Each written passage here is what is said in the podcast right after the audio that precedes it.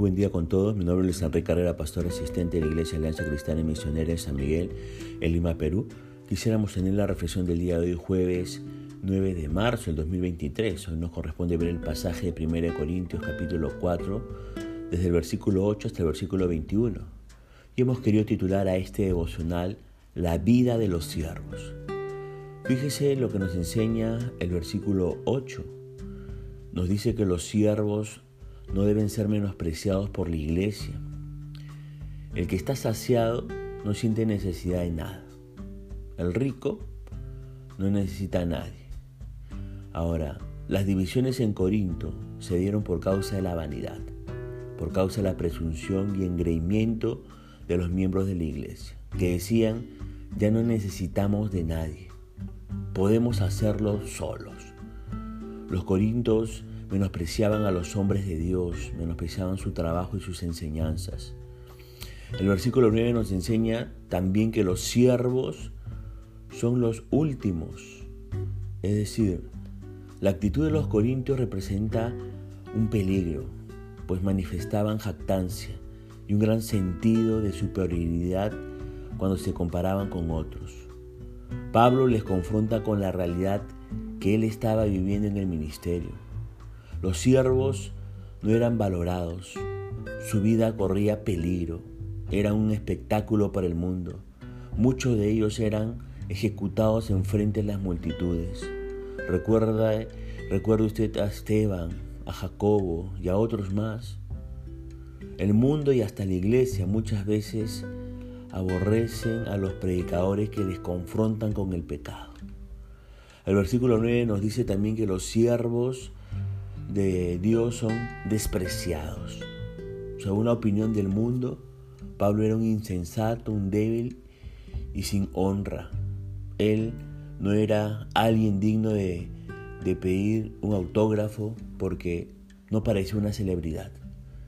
Si él hubiese seguido su carrera de rabí, de maestro, hubiese ganado el respeto de los judíos. Si Pablo hubiese quedado en Jerusalén predicando solo a los judíos, no hubiese sufrido persecución.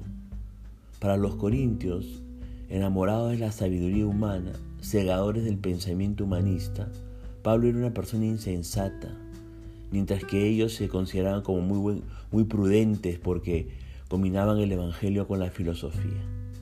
Mezclaban el Evangelio con la mundanalidad. El mundo a estos primeros cristianos los despreciaba de una manera muy cruel y algunos para no ser despreciados mezclaban el Evangelio divino con el pensamiento humano. Fíjese lo que dice Mateo 5:11, verso 12 también.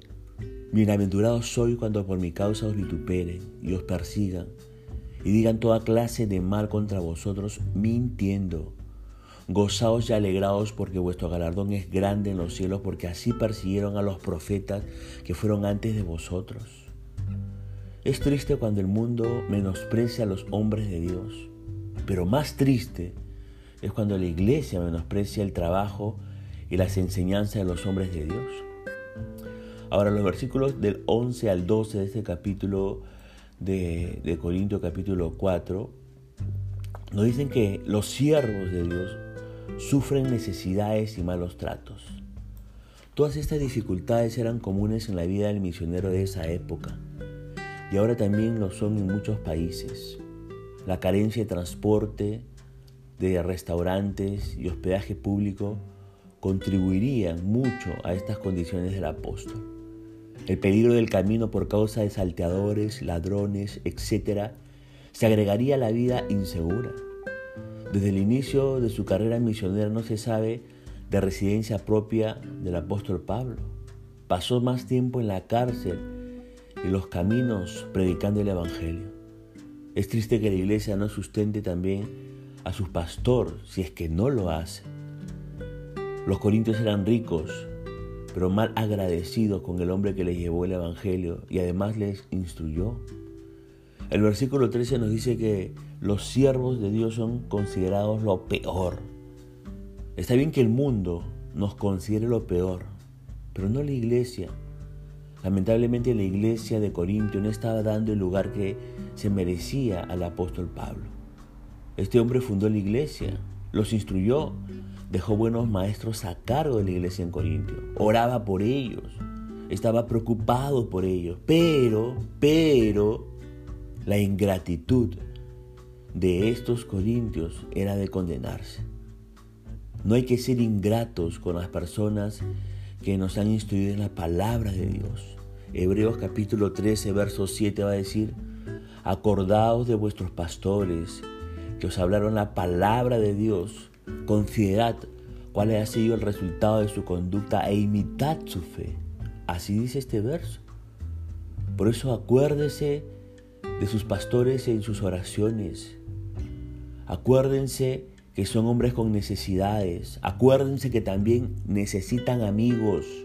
Acuérdense que también se enferman. Ahora fíjese lo que dice los versículos 14 al 15. El apóstol Pablo les consideraba sus hijos, a los corintios. Aunque sin duda algunas en Corintio estarían avergonzados al oír, leía, al oír y leer estas palabras por primera vez, el propósito de Pablo no tenía como fin avergonzarles, sino corregirles como un padre a un hijo. Pablo no solo los consideraba hijos, sino hijos amados, aunque ellos no querían reconocerlo como un padre.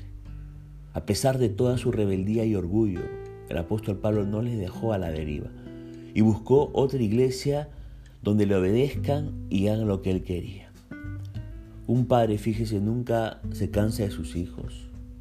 Un pastor nunca debe cansarse de sus ovejas, sino amonestarla, amonestarlas cuando no estén viviendo bajo los principios divinos.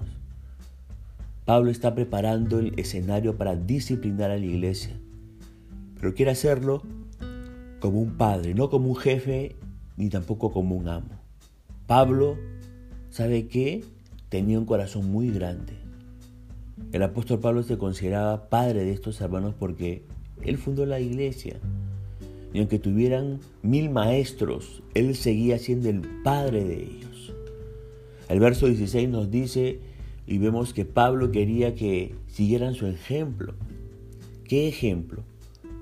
Pablo es un hombre eh, de dimensiones extraordinarias. Y si era el padre de ellos, debían seguir el ejemplo del padre. Pero muchos se avergonzarían de él como padre, pues su apariencia, su estatura, su manera de hablar, su manera de vivir no encajaba con las culturas hedonistas y arrogantes de Corinto. Hay siervos que realmente con su vida reflejan a Cristo. Y esos hombres son dignos de imitar, por favor. Si usted conoce a algunos, imite a esos siervos en su forma de conducirse, en su forma de ayudar, en su forma de hablar. En los versos 18 al 20 vemos también que Pablo sabía que algunos andaban enaltecidos. A los autonombrados líderes en Corinto que se sentían arrogantes e hinchados por haberse considerado como victoriosos sobre el apóstol Pablo en sus acusaciones contra él, dice les dice más bien, ya voy para allá. Pensaban que por miedo Pablo no llegaría a Corinto para confrontarles y que por eso se sentían como muy en control de la iglesia. Pero fíjese que este tipo de hombres en la iglesia es muy peligroso. Ellos no se someten a nadie. Ellos no respetan a nadie. Ellos se creen indispensables. Pero Pablo les dice, ya voy para allá. Mire, el orgullo siempre conduce a la persona a pensar cosas vanas, que son superiores a los demás, que ellos saben más que los demás, que sus ideas son mejores, que su dinero es indispensable. La soberbia procede o precede, perdón, al quebrantamiento, dice Proverbios 16, 18. Antes de que uno sea quebrantado, uno llega a ser soberbio. Ahora, Dios sabe cómo humillar a este tipo de hombres. Ahora, fíjese que el reino de Dios no es de discursos elocuentes y vacíos, sino de poder. El mejor predicador no es el que habla con elocuencia, sino el que deja hablar a la Biblia. El corazón del hombre es cambiado por la palabra de Dios. El pensamiento del hombre es renovado por la palabra de Dios. La fe crece por la palabra de Dios. Por eso siempre hay que dejar hablar a la palabra de Dios. Finalmente el versículo 21 eh, nos dice que Pablo quería saber cómo quiere que sean los corintios disciplinados. Un padre fiel debe disciplinar a sus hijos, ya que no es suficiente a veces con una vida ejemplar y amorosa. Pero la disciplina de un padre amoroso no produce vergüenza, tampoco produce culpa, sino un cambio de actitud. La vara es para castigo. El amor para no olvidar que es tu hijo. La mansedumbre para no disciplinar con ira. Muchos quieren portarse carnalmente y que aún así la predicación sea siempre de palabras suaves y lisonjas. No hay amor en la enseñanza de ese tipo. El mensajero que respeta la, la voluntad revelada de Dios no va a complacerles. Hemos visto en este devocional y hemos aprendido algunas cosas importantes, ¿verdad? Hemos aprendido que los líderes somos siervos. También aprendimos que los líderes somos administradores. Hemos aprendido que los líderes, que un líder debe ser fiel en el servicio. Hay gente que nos criticará. No, importa, uno tiene que saber asimilar la crítica. Eh, hemos aprendido que no hay que comparar a los siervos. Todo lo que tenemos también hemos aprendido nos, nos lo ha dado Dios. Y hemos aprendido que a veces hay que disciplinar. Mire, la vida de los siervos de Dios muchas veces no es fácil, pero a pesar de ello, tiene que perseverar en amar a Dios y a su prójimo. Punto final para devocional del día de hoy, deseando que la gracia y misericordia de Dios sea sobre su propia vida. Conmigo será Dios mediante esta nueva oportunidad que el Señor le bendiga.